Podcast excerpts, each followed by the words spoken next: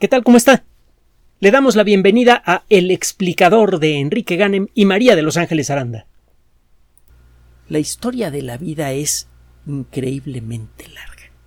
No sabemos exactamente cuándo nació la vida, quizá hace más de cuatro mil millones de años. Hay por allí un par de, eh, trabajos que sugieren la presencia de vida incluso hace unos cuatro mil trescientos millones de años. Es eh, difícil aceptar y desechar también estas eh, evidencias. Las rocas que se formaron en la superficie terrestre durante esa época quedaron prácticamente destruidas. Recuerde que durante los primeros 800 millones de años de historia del sistema solar, todos los objetos grandes, incluyendo la Tierra, recibieron una granizada brutal hecha del cascajo que quedó de la formación del sistema solar. Cada dos semanas, en su etapa más álgida, según algunos expertos, la Tierra recibió un impacto equivalente al que aniquiló a los dinosaurios. Prácticamente no quedaron, no quedaron rocas que pudieran haber registrado la época en la que nació la vida, pero existen algunas evidencias químicas, hay por ahí unos granitos de circón, hemos hablado de los granitos de circón en otras ocasiones. Este mineral, una vez que se forma, es prácticamente indestructible en las condiciones que existen en la superficie de la Tierra.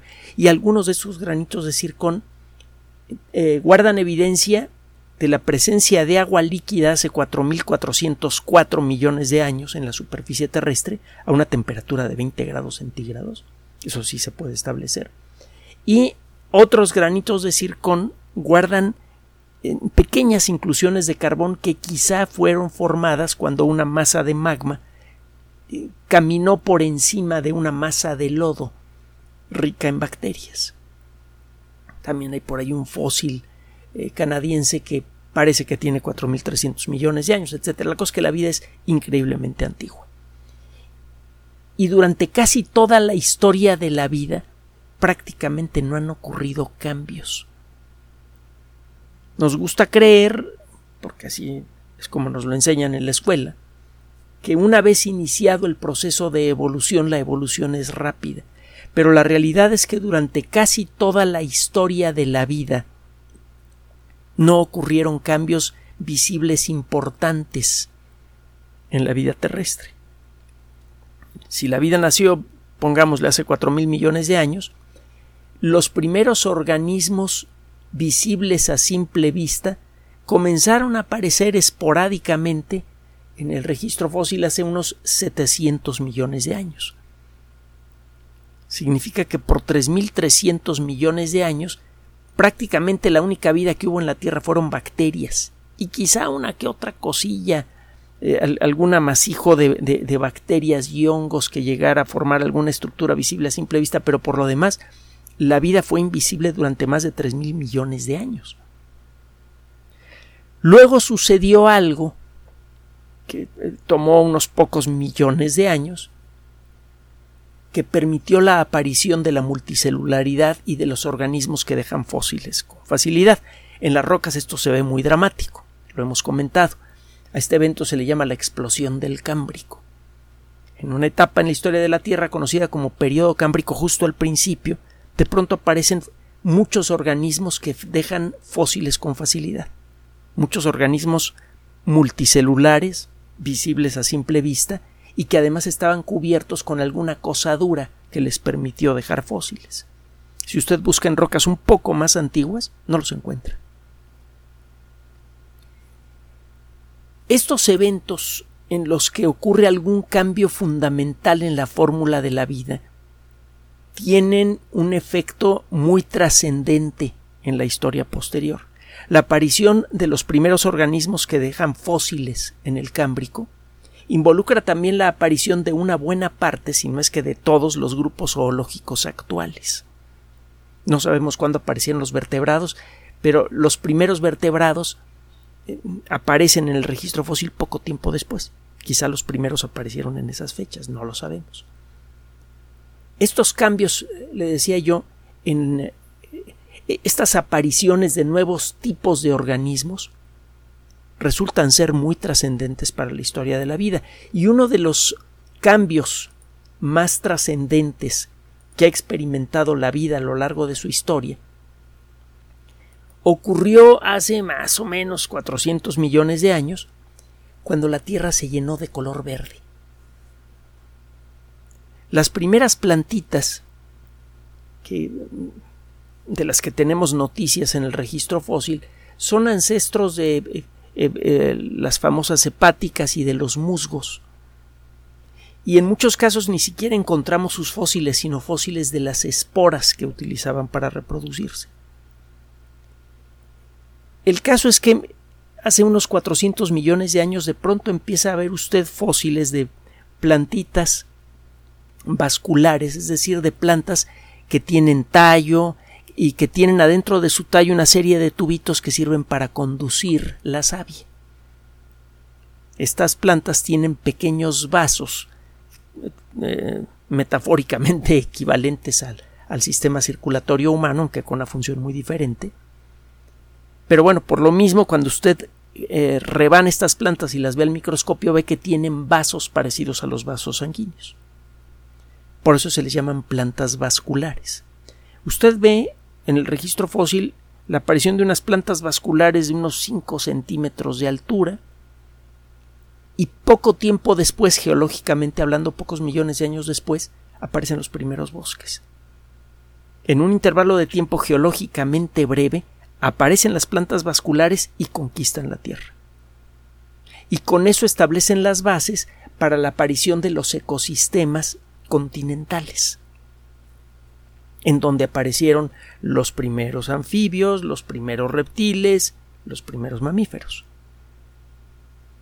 Toda esta evolución acelerada de organismos complejos que en algunos casos luego regresaron al mar, como en el caso de los reptiles o de los mamíferos, fue posible gracias a la aparición de esta cubierta vegetal en los continentes. Aparecieron las aves, los dinosaurios. Este proceso de aforestación, así es como lo encuentra usted en los textos de, biología histórica, de paleontología, sigue siendo mayormente un misterio.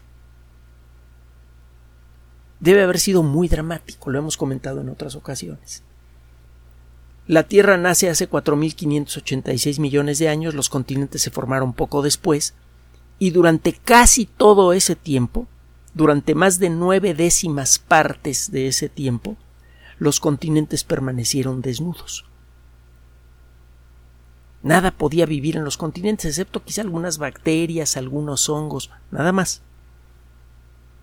Luego viene el proceso de aforestación hace más o menos 400 millones de años, y de pronto la Tierra se llena de insectos, de, de, un montón de otros grupos que probablemente usted no conoce como los onicóforos. La, la Tierra queda rápidamente poblada. Con la Tierra me refiero a la Tierra emergida, a la Tierra continental. El proceso fue realmente fulminante y lo que lo disparó fue precisamente esto. Y nosotros somos herederos directos de ese proceso los vertebrados terrestres no podrían haber sobrevivido de no haber existido esta cubierta vegetal, algo que sigue siendo cierto al día de hoy. Y es por esto que debemos considerar no el rollo del calentamiento global antropogénico que científicamente está muy mal planteado, sino el problema de la deforestación producida por la actividad excesiva eh, humana como un problema central para nuestra supervivencia. Pero no es de eso de lo que le vamos a hablar.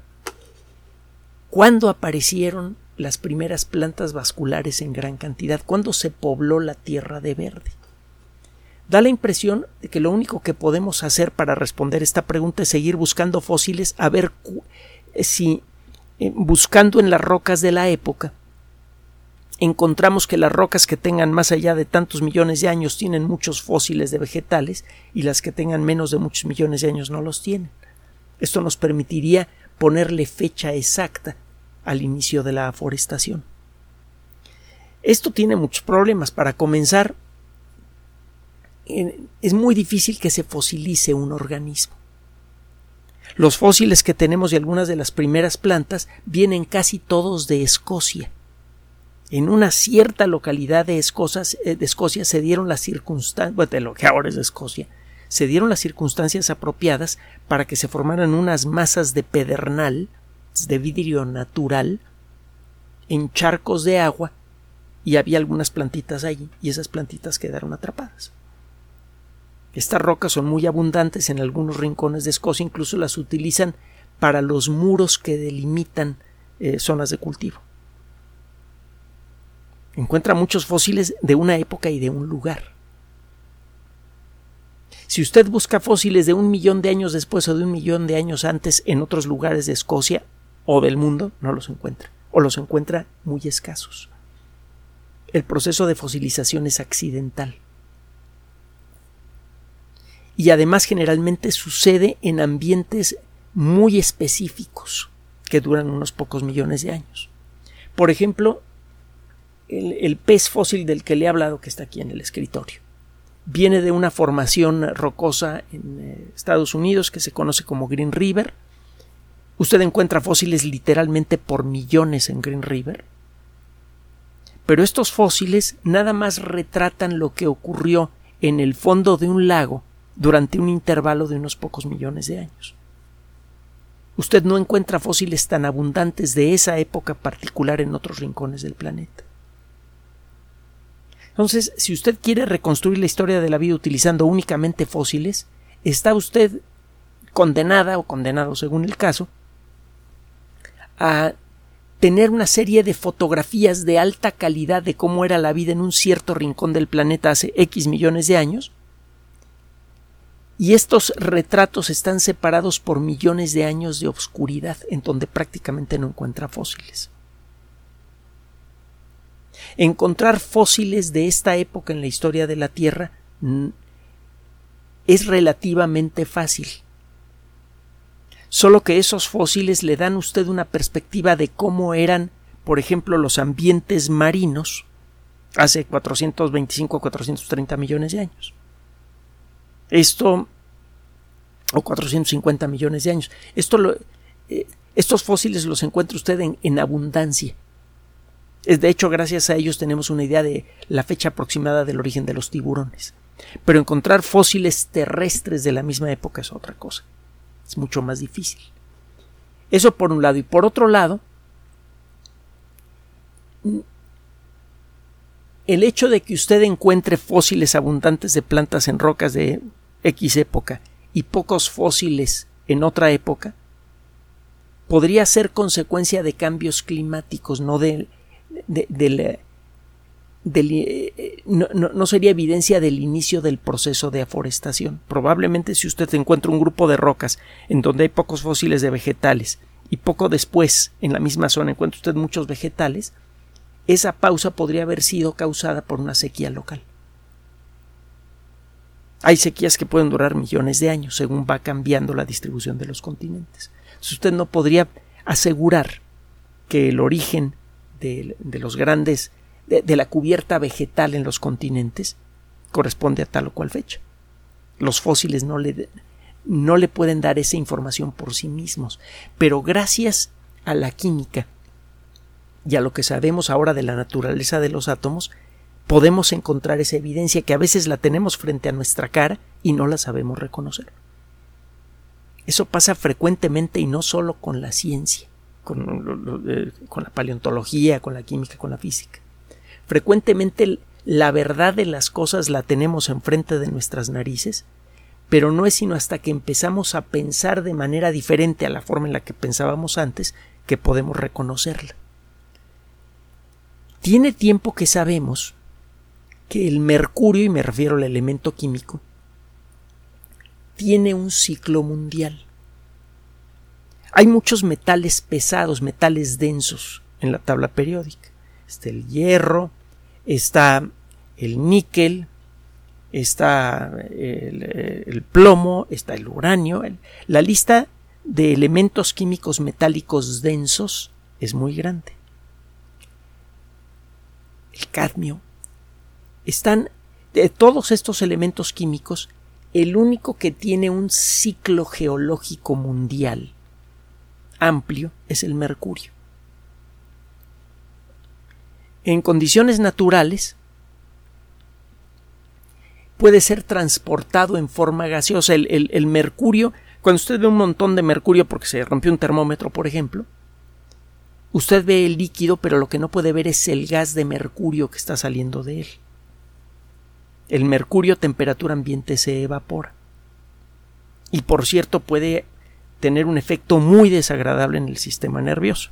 Que evitar la exposición al mercurio lo más posible.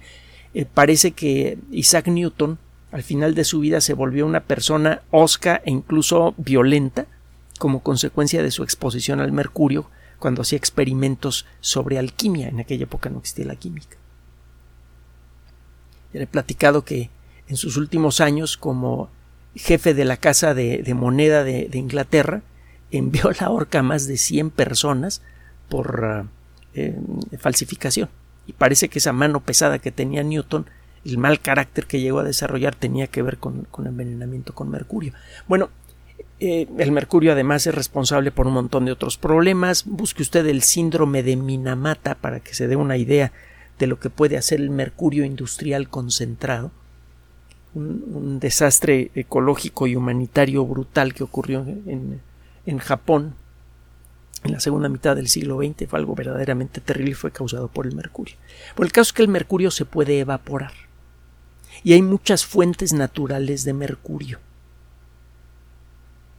Como consecuencia de la erosión, una veta de mineral rico en mercurio, por ejemplo cinabrio, que es un mineral de color rojo, que por cierto fue muy utilizado por muchas culturas antiguas. En una tumba encontrada en, en Teotihuacán hace no mucho tiempo, se encontró una gran cantidad de cinabrio en las paredes. Eh, del cinabrio se puede evaporar mercurio. Este mercurio en forma de vapor es llevado por los vientos a todo el mundo. Y la lluvia puede precipitar el mercurio en cantidades pequeñísimas. Y las plantas absorben esa agua con mercurio y lo incorporan. El contenido de mercurio, como consecuencia de este fenómeno en las plantas, es tan ridículamente bajo que eh, se puede desconsiderar por completo para cuestiones de salud humana o animal. Pero gracias a las técnicas modernas de eh, cromatografía, de espectrometría de masas, etcétera, todas estas técnicas que permiten medir la presencia de elementos químicos y moléculas en cantidades muy pequeñas, es posible medir la presencia de mercurio en plantas. También es posible medir la presencia de mercurio en los suelos de la Tierra, tanto los actuales como los antiguos. Y es aquí donde la cosa se pone interesante. Encontrar rocas que se hayan formado en la superficie de los continentes a lo largo de muchos millones de años es fácil. Encontrar fósiles en ellas no es tan fácil. Pero encontrar rocas que se hayan formado hace 410, 415, 420, 430 millones de años es relativamente fácil, cuando menos en algunos puntos del planeta. Un grupo de investigación de la Academia China de Ciencias acaba de hacer un estudio de la distribución de ciertos isótopos de mercurio en rocas de alrededor de 440-450 millones de años. Hay una región en China en donde encuentra usted una serie de capas de roca muy grandes, son centenares de metros de, de, sedimentos, que representan un intervalo muy amplio de una etapa en la historia de la Tierra que se conoce como periodo silúrico.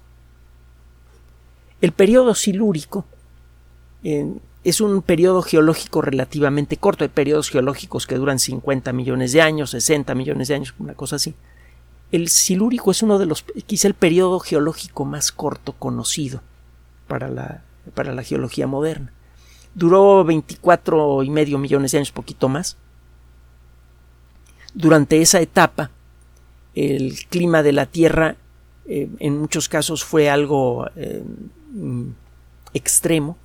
Hubo etapas de glaciación, por ejemplo, en las que, eh, como pasa ahora, se venían etapas en las que hacía un frío tremendo, la Tierra se cubría con una buena cantidad de hielo, Esto duraba varios miles de años, de, quizás hasta más de cien mil años, luego se derretía el hielo y se venían temporadas más o menos decentes, relativamente cortas, de 10, 15 mil años, y luego se venía el hielo de nuevo. Esto sucedió probablemente unas tres veces a lo largo del Silúrico. Eh, durante el Silúrico pasaron cosas muy interesantes desde el punto de vista de la paleontología. Por ejemplo, aparecieron los primeros, eh, eh, la primera evidencia de los tiburones y de otros grupos de vertebrados en el mar que eh, han tenido gran trascendencia en, en, la historia de la Tierra. Bueno, debería decir cordados porque los tiburones no son vertebrados, no tienen huesos y por lo tanto no tienen vértebras. Bueno, también en el periodo silúrico aparecen los primeros fósiles de plantas vasculares. Y también aparecen los fósiles de los primeros animales terrestres que casi con seguridad podían respirar aire.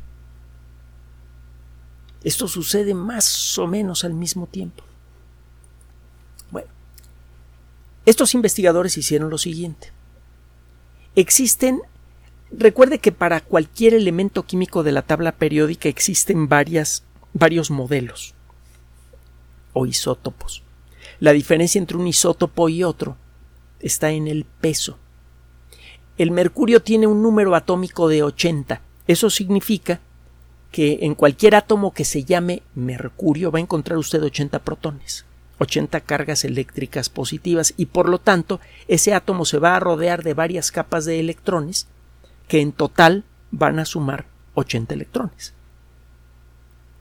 cualquier átomo que tenga 80 electrones tiene 80 protones en su núcleo y se llama mercurio. Va a reaccionar químicamente como dice la química que reacciona el mercurio. Va a formar los compuestos que dice la tabla periódica que forma el mercurio. Por ejemplo, se va a unir fácilmente al azufre y va a formar cinabrio, sulfuro de mercurio. Existen un montón de isótopos del mercurio, existe alrededor de una docena de isótopos así más o menos comunes, algunos son radioactivos. Entre los isótopos estables del mercurio está el mercurio 198, el 199, el 200. ¿Qué significa este numerito? Bueno, el mercurio tiene 80 protones en su núcleo. El mercurio 200 tiene en total 200 partículas en su núcleo. Las únicas partículas que pueden existir desde esta perspectiva en el núcleo de un átomo son los protones y los neutrones que no tienen carga eléctrica. Entonces, si el mercurio 200 tiene 80 partículas positivas y por eso se llama mercurio, las otras 120 necesariamente son partículas sin carga eléctrica. Son neutrones. El mercurio 198 tiene dos neutrones menos, el 199 tiene un neutrón menos y el mercurio 200 tiene los 180 neutrones que le estoy mencionando. También hay mercurio 201, mercurio 202, todos estos son isótopos estables. Estos investigadores se centraron en el mercurio 199 y en el mercurio 200. Si usted ve qué proporción hay de mercurio 199 a mercurio 200 en una mina de mercurio encuentra usted un cierto valor. Por cada tantos átomos de mercurio 200 eh, hay un átomo de mercurio 199. Si usted busca plantas modernas y con técnicas supersensibles extrae el mercurio que hay en ellas, y mide cuántos átomos de mercurio 199 y mercurio 200 hay en las plantas, verá que la proporción es diferente. El mercurio que, absorbieron las plantas vino por el aire y salió de una mina. Bueno, no de una mina, salió de una roca cargada con mercurio. Esa roca cargada con mercurio tiene una cierta proporción de mercurio 200 y mercurio 199. Todo eso se evapora, cae con la lluvia y la planta a la hora de tomar agua del suelo toma también mercurio, solo que se le hace más fácil arrastrar átomos de mercurio 199 que de mercurio 200. Como consecuencia de esto, la planta se enriquece con una proporción diferente de estos isótopos del mercurio que lo que iba por el aire. Usted puede, si le traen una muestra de una planta quemada, que se ve con un montón de polvito, y le dan polvito del suelo, usted sabe cuál es cuál a través del mercurio, por ejemplo. Usted va a encontrar una proporción diferente de isótopos de mercurio en el polvito que viene de plantas que estuvieron absorbiendo ese mercurio. Bueno, en pocas palabras, las plantas, las plantas vasculares, alteran la proporción de isótopos de mercurio en lo que come, eh, como consecuencia de, de tomar agua del suelo. Entonces, si usted se topa con una roca que ya no tiene fósiles, pero que cuando se formó estaba cubierta con plantas que se secaron y se hicieron polvo, y encuentra que en la superficie de esa roca la proporción de átomos de mercurio está alterada, eso le dice a usted que cuando se formó esta roca, en la parte de arriba había muchas plantitas, cuando todavía esa cosa no era roca, sino lodo. Y que las plantas al, al secarse, por ejemplo, hubo un cambio climático en el lugar, las plantas se secaron, desaparecieron, no dejaron fósiles, pero sí dejaron sus cenizas encima. Y esas cenizas tienen una proporción diferente de mercurio 200 y de mercurio 199. Entonces se topa usted con una roca que en la parte de arriba tiene una proporción alterada de mercurio 200 a mercurio 299 y puede decir con confianza que esa roca cuando se formó cuando era lodo tenía encima muchas plantitas. Lo que sigue pues, es bastante lógico. Usted con esta técnica puede decir cuando una roca desnuda que no tiene fósiles se formó en un ambiente donde había muchas plantas. Se va a este lugar en China en donde tiene usted rocas del silúrico medio, un silúrico más bien medio temprano, y empieza a ver estas rocas que son las más jóvenes, tienen mercurio alterado, sí, las que siguen tienen mercurio alterado, sí, y se va usted para abajo y de pronto, y esto lo notaron así con mucha claridad en, esta secuencia de rocas, hace 440, las rocas que tienen 444 millones de años todavía tienen mercurio alterado, las que son un poquito más viejas ya no. Esto sugiere que en ese lugar, que eh, mantuvo las mismas condiciones geológicas por mucho tiempo, se estuvieron formando estas rocas a partir del lodo, y que en un intervalo de tiempo muy breve de pronto esas rocas se cubrieron con plantas. Hace 444 millones de años, casi exactamente. Este, esta es la primera vez que se le puede poner una fecha tentativa al proceso de aforestación. Parece que fue fulminante. Que en un intervalo de uno o unos pocos, muy poquitos millones de años, una buena parte de los continentes terrestres se llenaron de verde, sobre todo en, en los valles. La conquista de las zonas alpinas debió tomar más tiempo, probablemente. Pero ciertamente los grandes valles de la Tierra se llenaron de verde con mucha rapidez. Hay mucha evidencia de esto. Por ejemplo, si usted se pone a estudiar rocas del Silúrico, ve que la cantidad de, de, eh, de esporas fósiles microscópicas en las rocas aumenta mucho más o menos por esas fechas. Las esporas son estructuras pequeñas, duras, son como semillas cubiertas con una proteína muy muy resistente y tienen un aspecto al microscopio muy peculiar y se fosilizan con facilidad. Entonces, en muchas rocas del silúrico usted no encuentra plantas, pero encuentra sus esporas microscópicas. La evidencia de las esporas microscópicas sugiere que hace más o menos entre 440 y 450 millones de años de pronto aparecieron muchas plantas que liberaron esporas.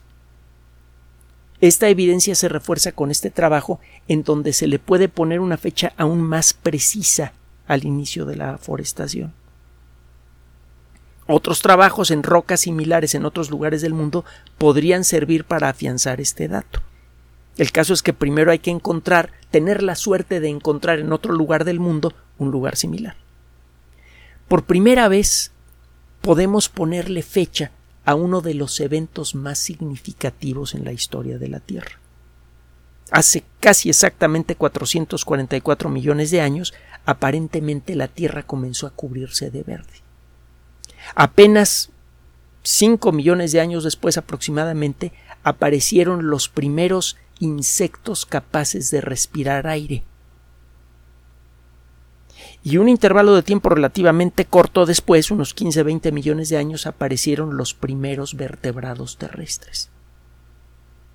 Gracias a lo sucedido en aquella época, es que aparecieron los ricos ecosistemas continentales de los cuales nosotros somos los herederos.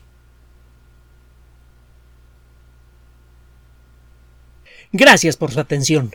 Además de nuestro sitio electrónico www.alexplicador.net, por sugerencia suya tenemos abierto un espacio en Patreon, el explicador Enrique Ganem, y en PayPal, el explicador patrocinio por los que gracias a su apoyo sostenemos este espacio.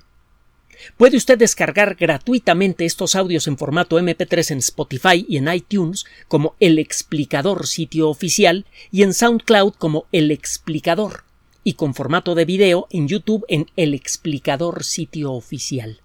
Recuerde nuestras redes sociales de siempre, Twitter Enrique-Ganem y en Facebook Enrique Ganem sitio oficial, El Explicador y los grupos que usted ya conoce. Finalmente, el explicador siempre somos María de Los Ángeles Aranda y Enrique Ganem. Gracias.